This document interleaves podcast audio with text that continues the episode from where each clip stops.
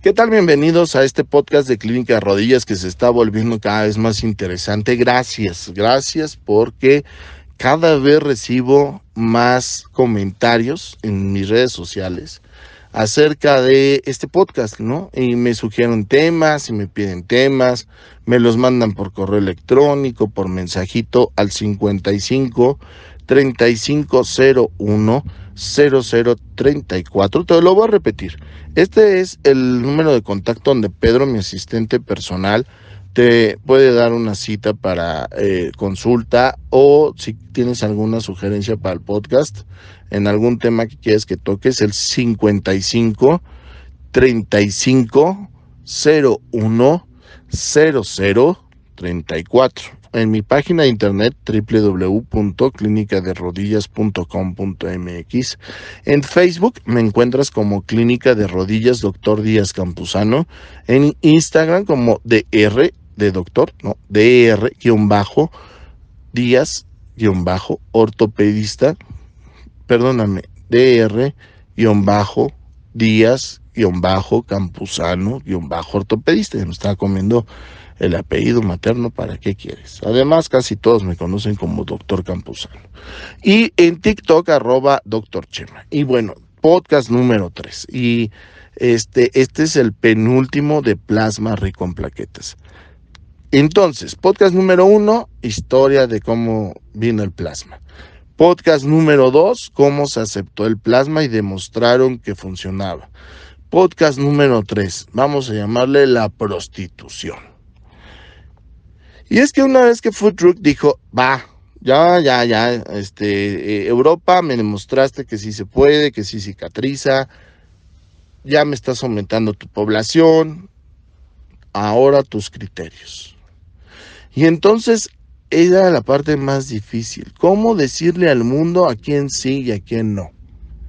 Empezaron entonces a jugar con todos los criterios, imagínense, obviamente les estoy hablando de que para entonces ya todo el mundo sabía del plasma, ya había artículos publicados, ya había casos clínicos, serie de casos, casos y controles, cohortes, ciegos, dobles ciegos incluso, y entonces empezaban los grados de evidencia a decir el plasma funciona. Pero ahora vamos a consensuar en quién funciona porque no faltaron ni los tardos ni los perezosos en que dijeron de aquí soy. Un tratamiento que funciona y un tratamiento barato, vénganse a Dios su reino con todo lo que se necesita, vamos a, a aplicarlo, ¿no? Y no estoy hablando exactamente de los especialistas. Estoy hablando de las otras personitas que pertenecen al área de la salud y otras que ni siquiera pertenecen al área de salud, pero las tenemos así como sanguijuelas, ¿no? Porque yo creo que cuando tú dejas de hacer tu labor que te corresponde para comercializar la medicina, es una falta de respeto a los años de estudio que tenemos todos los médicos cirujanos con especialidad que dejamos a nuestras familias atrás, que estudiamos 15 años y no mereces otro sobrenombre que no sea sanguijuela, por no decirte charlatán, ¿no? Quirofísicos, eh, fisiatras neurales, o sea, cosas, no dije fisioterapeutas, ojo, ¿eh? Dije fisiatras neurales, o sea, cuates que van de no tener título, ¿no? Y que hacen un, un este, eh, cursito de cuatro meses, seis meses, ocho meses y ya adquieren parte de, de, la salud, ¿no? Y que andan engañando a la gente.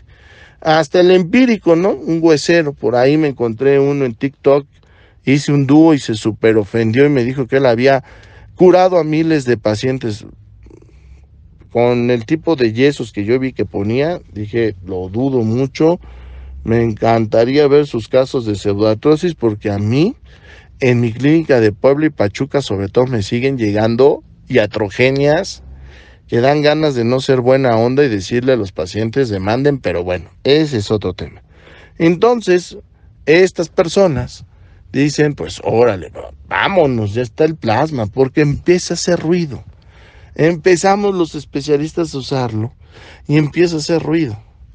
Ojo, en América Latina, vamos a los congresos de Europa, conocemos el plasma y decimos, wow, lo traemos a América y yo fui uno de los pioneros en esto, ahí sí tengo muy, muy, muy en alto este orgullo de decir que creo que una de las personas que más experiencia en plasma y que desde hace más años ha trabajado con plasma es un servidor. Y que les puedo comentar qué es bueno, qué es malo, cuándo funciona y cuándo no, es un servidor. Incluso protocolicé el plasma para que Cofepris me diera los permisos necesarios. Me pidieron un protocolo, sustento bibliográfico y fue un trabajo espectacular y lo digo por el tiempo y la cantidad de argumentos científicos que tuve que usar. Y está protocolizado. Pero bueno, al final te quiero comentar que se comienza a utilizar por todos lados, ¿no? Y entonces, cuando las personas que no deben de utilizarlo lo empiezan a usar, ¿qué creen que pasa? Número uno, no se saben los criterios, ¿no? Porque dicen, yo escuché o yo vi o en un video o ya escuché al doctor o, fui a consulta y ya vi que eso hace. Porque hay algo bien chistoso, ¿eh? En Latinoamérica y en mi consulta pasa, ¿eh? El médico general, con todo respeto compañeros, pero yo estoy diciendo cosas que me han pasado, no lo estoy inventando.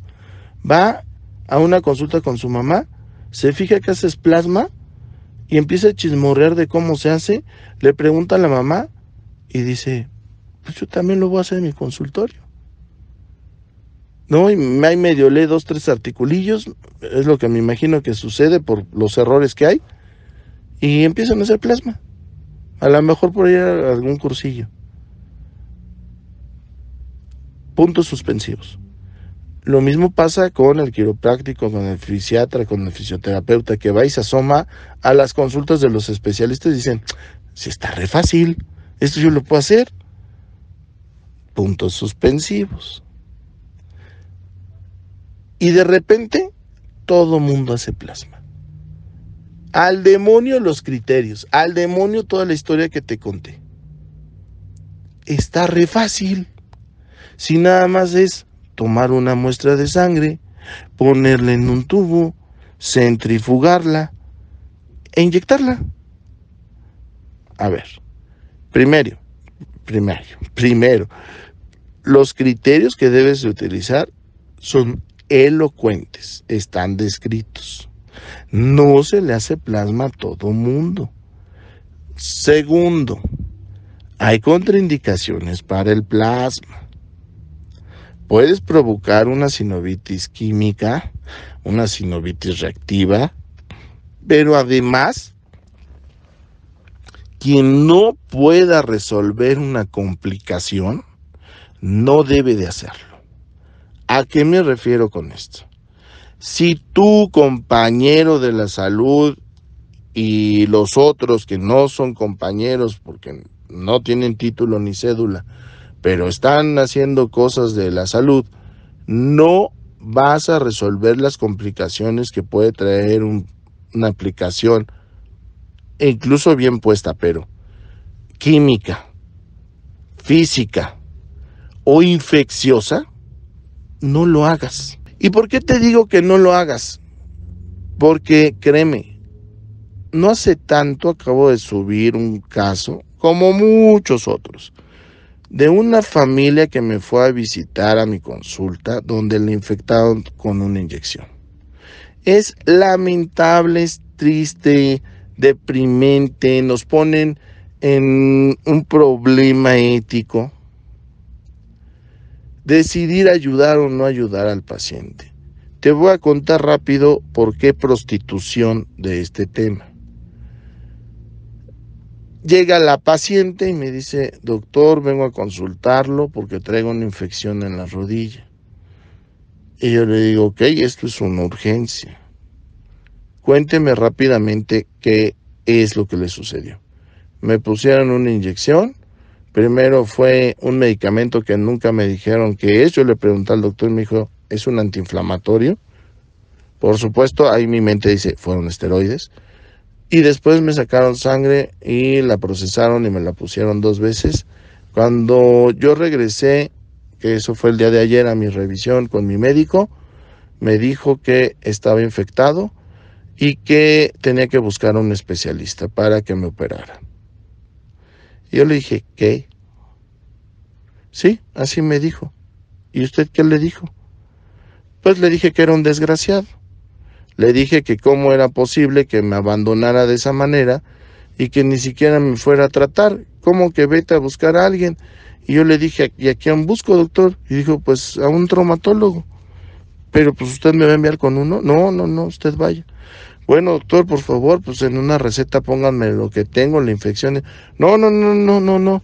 Este, las recetas son para medicamentos, además no traigo mi recetario ni tarjetas, ni nada. Usted tiene que, fíjense nada más, el dolo con el cual esta persona sea o no sea médico, porque ni siquiera tengo la certeza de que lo sea porque no les quiso dar ni un papel. Avienta, porque no tengo otra definición, al paciente, lo abandona. Ahora, me contaba la paciente, pues, estoy hablando de una paciente que se atiende en provincia, ¿no? Que mm, la atención en provincia sí demerita mucho. Eh, se los digo con todos los argumentos y elementos, eh, pues es una paciente obviamente con una escolaridad muy baja, el promedio de la escolaridad de la familia también es baja, confían en estas personas y estas personas andan de comunidad en comunidad, de municipio en municipio haciendo unas iatrogenias al final recibo a la, a la paciente y le digo, bueno, ¿y luego qué pasó? Porque yo le veo ahí una herida quirúrgica. ¿Quién lo operó? No, pues fui con un especialista ahí en, en un municipio de Hidalgo. Y este, y me dijo, pues sí, está infectada y la tengo que, que, operar. Y le voy a poner una prótesis. Y yo le dije, ah, ok, está bien. Entonces me abre, me mete al quirófano me manda una foto de cómo estaba mi rodilla y como dice que sí la vio muy infectada, pues ya no me puso la prótesis. Pero este, pero me dijo que que pues él no me puede seguir atendiendo, que porque quien me infectó fue otra persona. Y pues que qué chistoso que me cobraran las inyecciones y que cuando me complicaran lo aventaban con los especialistas y él se llevó su lana y, y pues no resolvió nada y que nos dejan la bronca a nosotros y que después lo íbamos a demandar a él, pero yo no quiero demandarlo, yo quiero salvar mi rodilla. Entonces, puntos suspensivos y un paréntesis. Esto es real, ¿eh? Compañero médico, compañero fisioterapeuta, compañero charlatán. No seas gacho. No nos dejes estas broncas a los especialistas. Porque sabes que a lo mejor te encuentras a un doctor Díaz Campuzano que no quiere decirle al paciente, ¿sabe qué? Yo no lo atiendo. Nada más le voy a decir tres cosas. Uno, el cartílago en 24 horas se echa a perder con una infección. Eso quiere decir que en la vida usted va a volver a caminar bien. Acostúmese a esa silla de ruedas, este, pues, consiga a alguien que le esté empujando. Desde hoy usted es alguien inválido. Número dos, jamás en la vida o son muy bajas las posibilidades, se le va a poner una prótesis de rodilla porque pues ya después de 48 horas va a ser muy difícil que, que este, no se haya infectado su hueso. Eso se llama osteomelitis y no tiene cura, tiene control.